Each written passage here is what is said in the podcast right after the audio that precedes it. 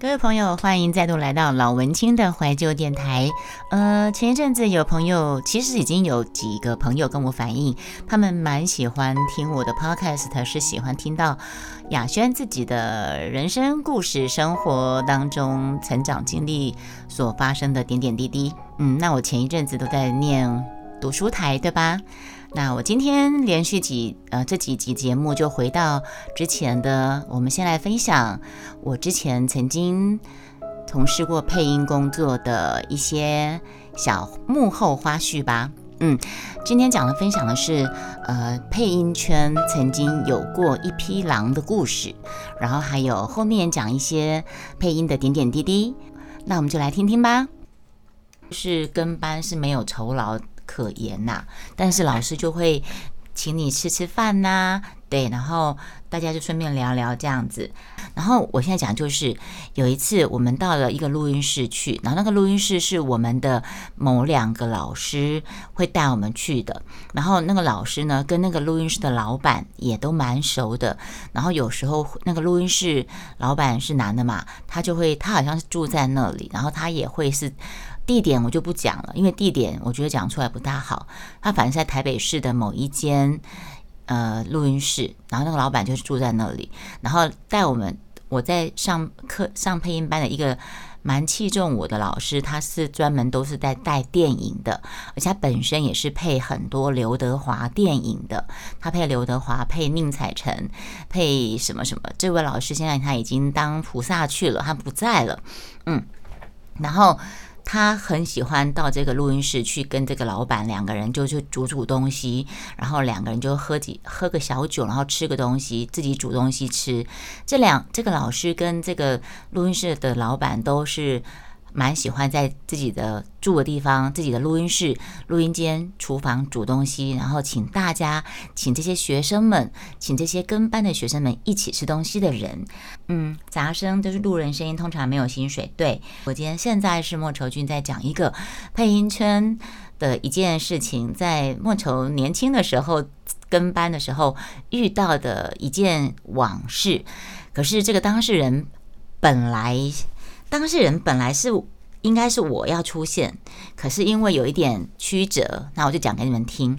好，然后呢，这这几天得知一件事情，让我又气又怕又不可思议。跟当事人讨论过后呢，加上家人的支持，我决定把它写出来。我就在我的部落格写出来。呃，就是某个周末的假日，我的一个配音的学姐。他到一家录音室去配音，在某某路跟某某路的交界的附近，台北市的某某路跟某某路交界附近。嗯，结果呢，然后配完之后啊，那个录音师，也就是录音室的老板，他要求学姐留下来聊聊，那关于配音前途的规划啦，然后指导一些配音方面的事情。对，那个录音师就跟这个学姐讲说，因为那一天其实是要找我去，然后聊着聊着，他就开始问一些奇怪的问题。那个男的录音室老板，他就说着聊着，那个老板他就开始问一些很奇怪的问题，然后他突然就对学姐表达：“我真的很喜欢你，你当我女朋友好吧，好不好？”之类的问题，因为他有喝一点，他有。我刚刚一开始不是讲吗？这个老板跟另外我那个配音的那个老师，他都会在他们他们的录音室。他们他等于是住在那里，然后有一个房间是弄成录音间，他自己也住在那里，所以他他都会煮一点东西大家吃这样子。可是那一天，我们永远都是一票学生跟着老师去到这个录音室。可是那一天，那个老师那个录音室那个老师没有去，是那个录音师直接找我。然后那个录那个录音师有点年纪。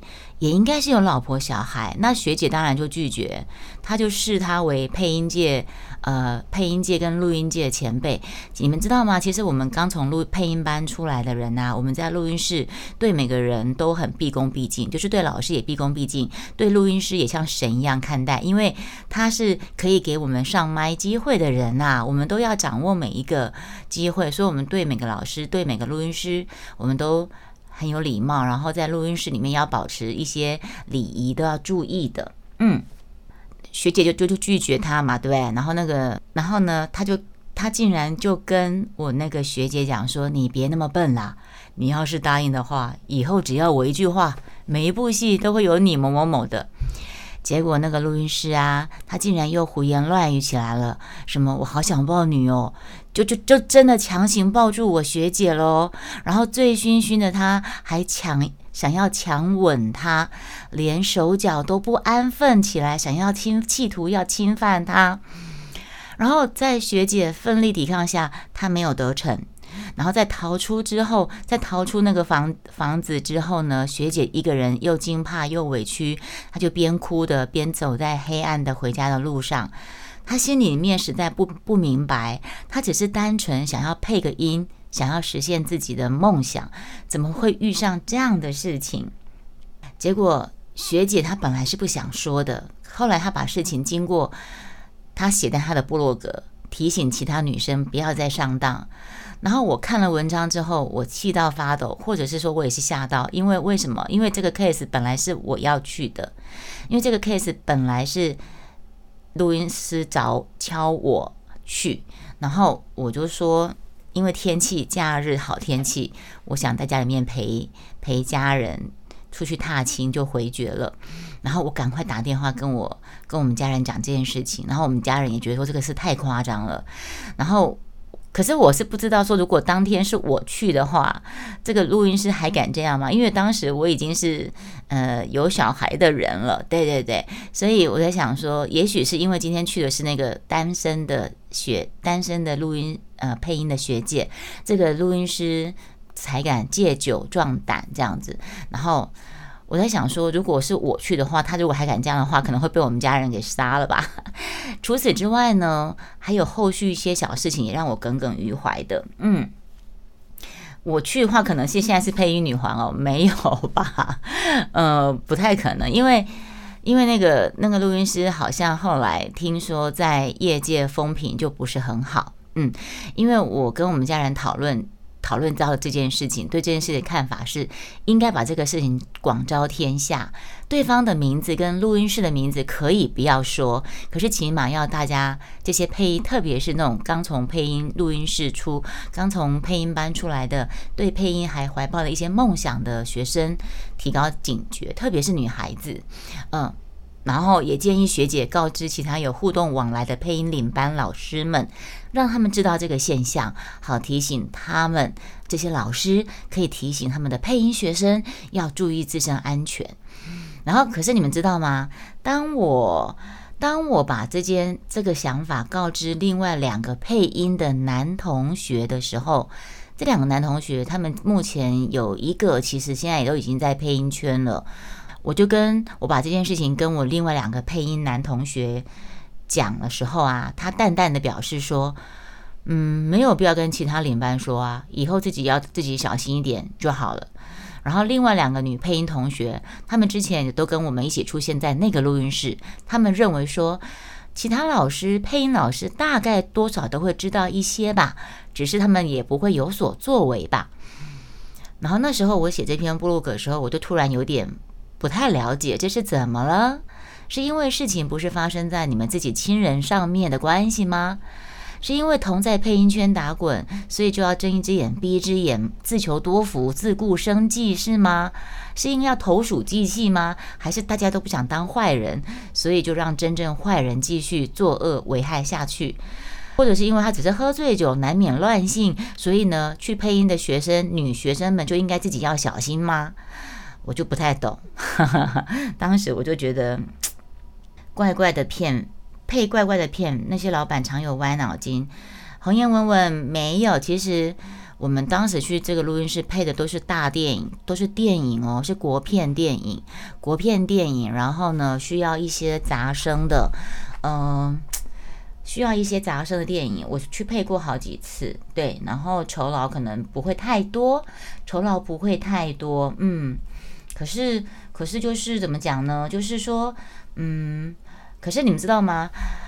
我在配音配音圈，我其实并没有很常常跑配音圈，因为我后来就离开了戏剧跟卡通的跟班，因为我要必须要长时间陪带小孩，我就没有时间再常常进到录音室，因为录音室戏剧跟卡通跟班经常都是要一整个上午，或是一整个下午，或一整个晚上。那你跟班，你又没有酬劳，跟班就是实习生的意思，在旁边实习根本就没有酬劳的。然后甚至你可能就是整天耗在那里，你也没有机会上麦啊，有杂声你就上去讲，那或许嗯表现的不好，可能就把你换掉。对，所以就。配音广告，广告配音员完全不用做这些事情。对啊，对啊，对啊。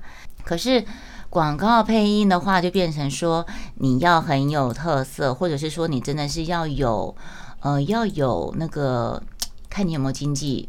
其实我当时没有跟经纪约，是因为那时候我听到说啊，经纪约七三抽，诶，经纪公司抽七，然后你你三。那假设我们配一个东西，假设我们配一个东西，那个。嗯，一两千，那就二七十四，一千四就是经纪公司拿走了，经纪公司拿走了，对啊，嗯，我之前有写，刚开始配音的时候，我就想说，我还写说，觉不觉得配音跟跟配音跟班的生涯很像以前拜师学艺的学徒？这可能就是跟刚才那个，因为跟班就是录音室他们。这个领班今天的班是哪一天？什么时间？那你跟班的学徒就要到现场，然后跟着师傅的工作时间要东奔西跑。然后呢，在工作场合呢，你要多听多看，然后你又不能够在不该讲话的时候讲话。那有时候你会被那个配音员瞪你，瞪你还是客气，他有时候会直接骂。对，然后没有酬劳，你要心甘情愿、甘之如饴。然后为了多学才艺，多吸取经验。然后初次亲自接触比较有难度的工作的时候呢，就是说，譬如说，哦，今天这个有个角色，老师会说，哎，Q 你说某某某，你进去配这个角色。如果是要比较多句话的时候呢，你又诚惶诚恐，然后你又要对嘴，然后就很很害怕出错。然后一个出错，然后老师在旁边又很很很大声的纠正的时候，然后录音师可能也会不耐烦，然后你就会更加紧张，然后你就会。